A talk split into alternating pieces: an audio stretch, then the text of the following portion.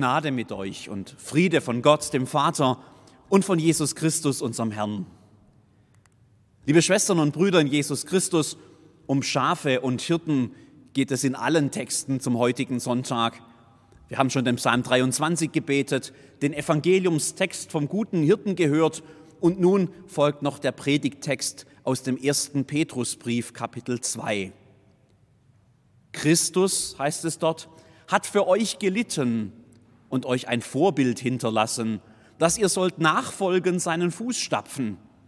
Er, der keine Sünde getan hat und in dessen Mund sich kein Betrug fand, der, als er geschmäht wurde, die Schmähung nicht erwiderte, nicht drohte, als er litt, es aber dann dem einheimstellte, der Gericht recht richtet, der unsere Sünden selbst hinaufgetragen hat an seinem Leibe auf das Holz, damit wir, den Sünden abgestorben, der Gerechtigkeit leben.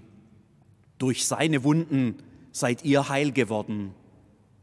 Denn ihr wart wie irrende Schafe, aber ihr seid nun umgekehrt zu dem Hirten und Bischof eurer Seelen.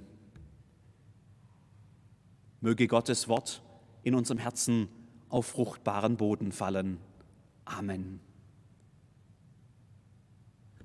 Du Schaf. Liebe Geschwister, ich habe den Verdacht, dass jemand, der mich so bezeichnet, das nicht als Kompliment meint. Du Schaf. Das klingt gleich viel weniger nach Hirtenromantik und nach idyllischer Naturszene, als das zum Beispiel noch im 23. Psalm der Fall war. Du Schaf. Im Psalm gab es da wenigstens noch ein bisschen Spielraum. Ein Hirte kann ja verschiedene Tiere hüten. Schafe und Ziegen waren es meist in den Herden eines einfachen Viehhirten im Nahen Osten in der Zeit und an dem Ort, wo dieser Psalm herstammt. Zugegeben, im Deutschen ist du Ziege auch nicht gerade schmeichelhaft. Aber es macht einen großen Unterschied, ob ich ein Schaf oder eine Ziege dieses Hirten bin. Das könnte jeder orientalische Nomade sofort bestätigen. Ziegen sind nämlich wesentlich intelligenter als Schafe. Man stelle sich einmal vor, die Wüste Israels, karge Landschaften, steinige Hänge, hohe Berge und tiefe Täler und überall nur Schutt, Gestein, Geröll. Kaum irgendwo wächst etwas, das für so ein Vieh essbar wäre. Nur ganz versteckt. An bestimmten Stellen da bleibt auch außerhalb der Regenzeit noch etwas Feuchtigkeit erhalten. Da gibt es dann etwas Grün, das sich zum Futter eignen würde. Das muss man aber erst einmal finden. Hirten können das.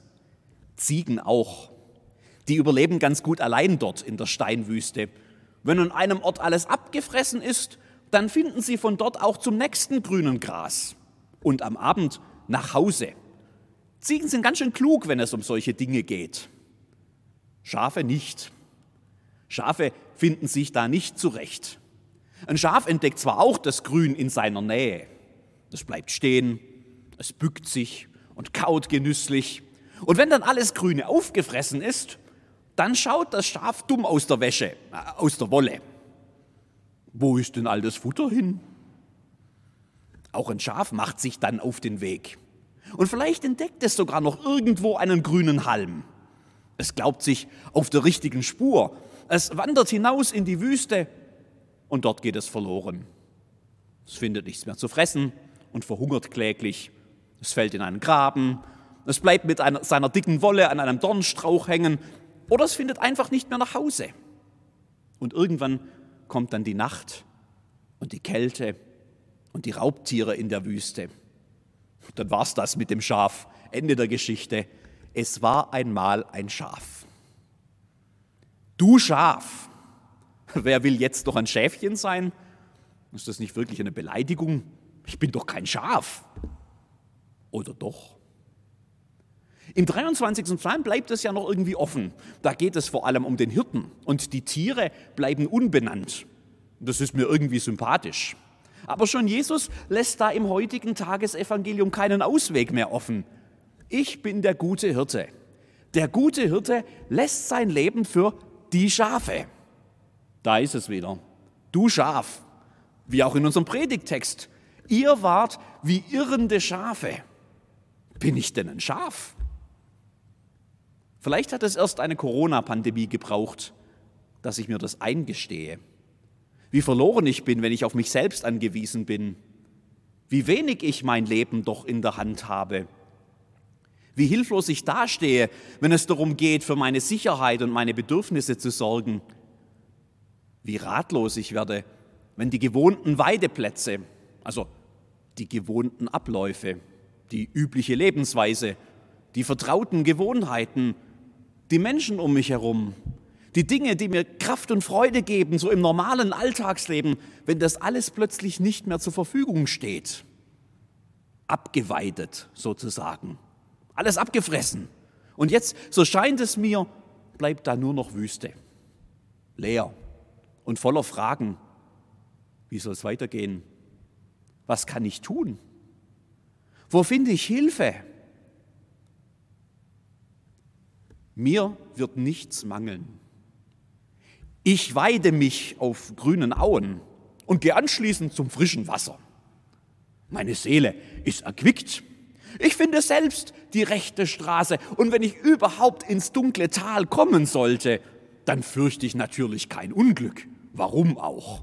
Ich finde ja schon wieder heraus. So funktioniert das nicht.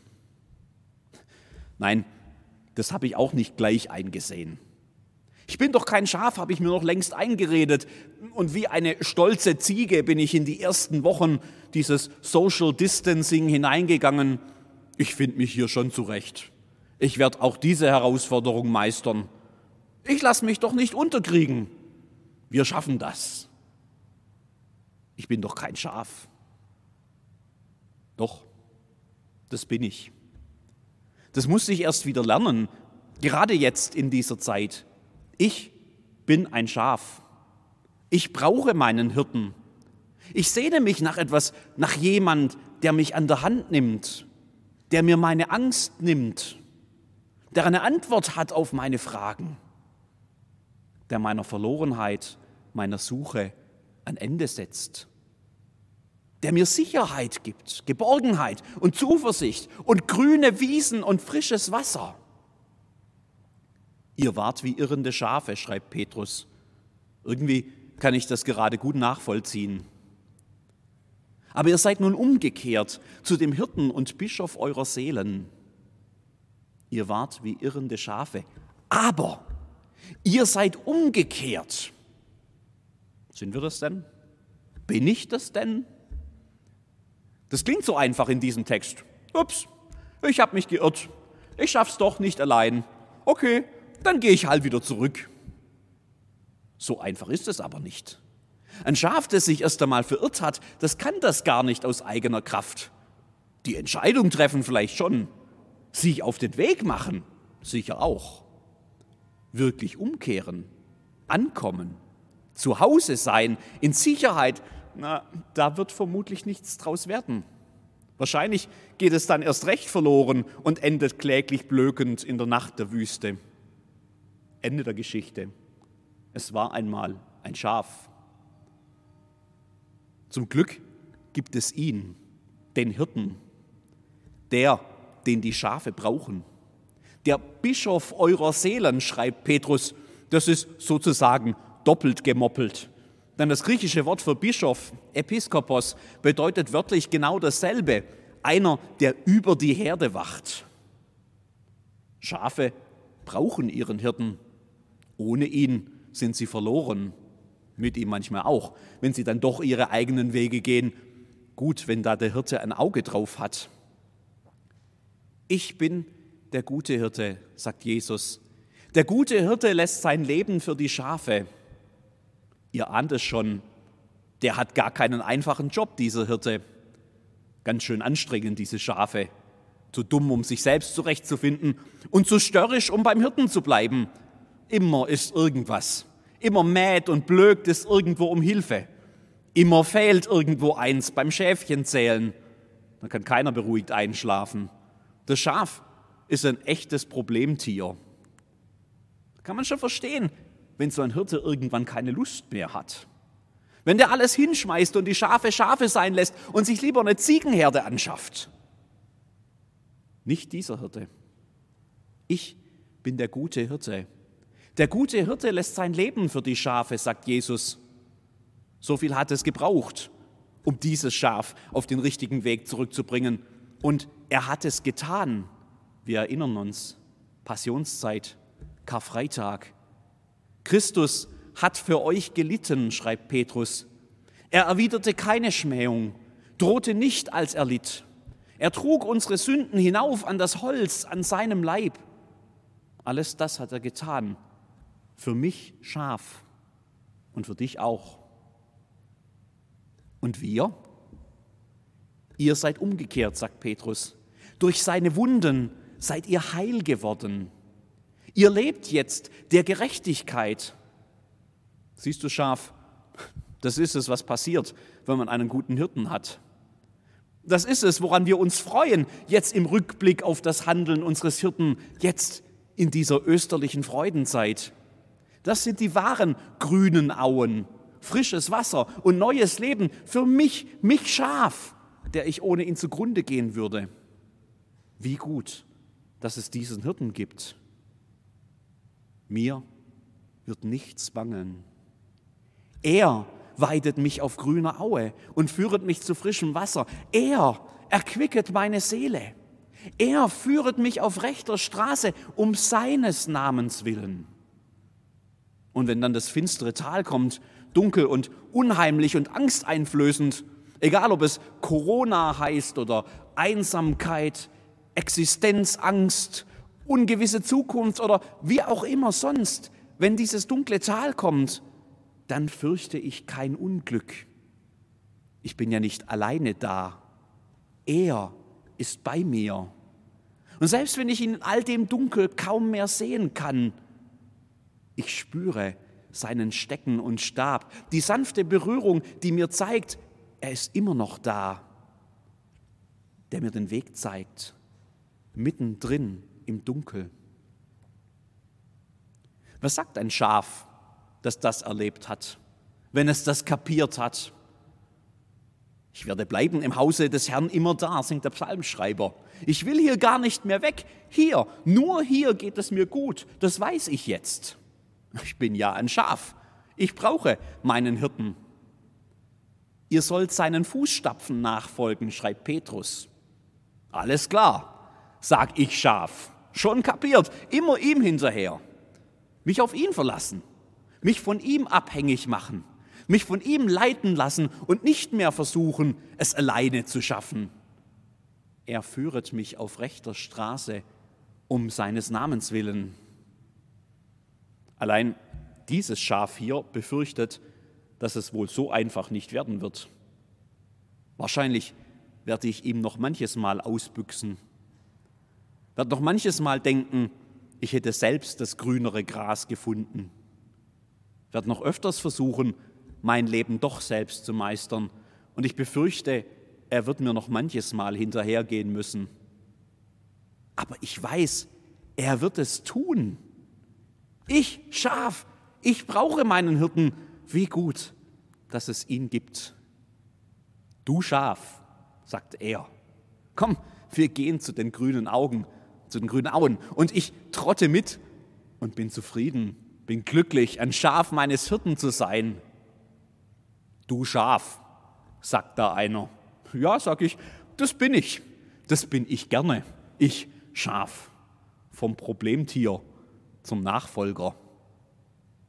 Aber halt, bevor wir jetzt in der Hirtenidylle versinken, sollten wir vielleicht unseren Text noch einmal anschauen. Ich glaube nämlich, wir haben da noch etwas übersehen.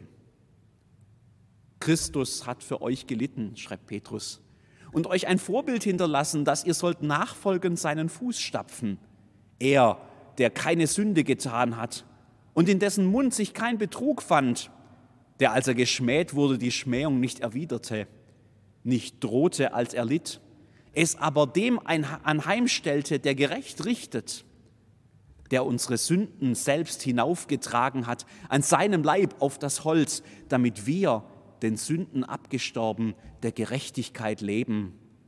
Durch seine Wunden seid ihr heil geworden, denn ihr wart wie irrende Schafe, aber ihr seid nun umgekehrt zu dem Hirten und Bischof eurer Seelen. Da ist er wieder, der Hirte, der Bischof meiner Seele. Petrus malt ihn ganz lebendig vor meine Augen. Und dann steht da dieser kleine Satzteil, den ich noch gar nicht beachtet habe. Euch ein Vorbild hinterlassen, das ihr sollt nachfolgen. Das heißt ja mehr, als ihm einfach nur hinterher zu trotten. Ein Vorbild, das heißt, macht's wie er. Das ist die wahre Nachfolge, die wahre Konsequenz von Ostern, Umkehr und heil geworden sein. Jetzt macht's wie er. Du Schaf. Jetzt denk bloß nicht, du wärst jetzt plötzlich zum Hirten geworden. Du wirst es immer bleiben, ein Schaf, sein Schaf. Und das ist gut so. Nicht schon wieder eigene Wege, selbstbestimmt und zum kläglich blökenden Ende in der Wüste verdammt. Das Nachfolge heißt, ihm hinterherzutrotten, das haben wir doch hoffentlich jetzt kapiert. Es geht also darum, als Schaf seinem Vorbild zu folgen.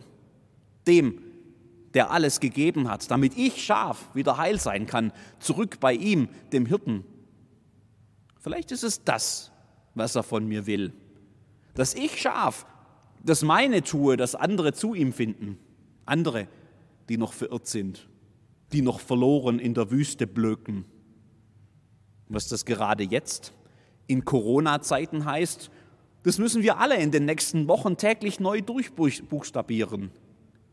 Für andere da sein, die sich verirrt, verwirrt, verloren und einsam fühlen.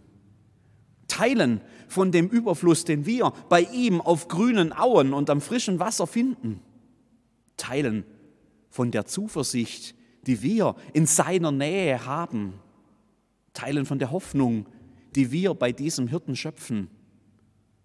Kompromisslos seine Wege gehen und andere auf ihn hinweisen, auch wenn andere Richtungen vielleicht sehr attraktiv aussehen.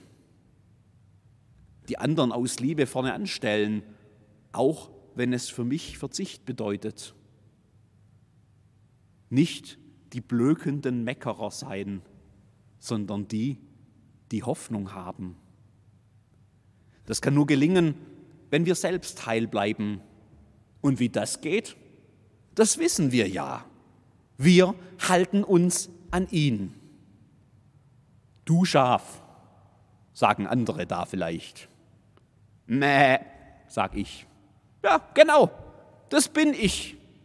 Und das will ich auch bleiben bei diesem Hirten. Amen.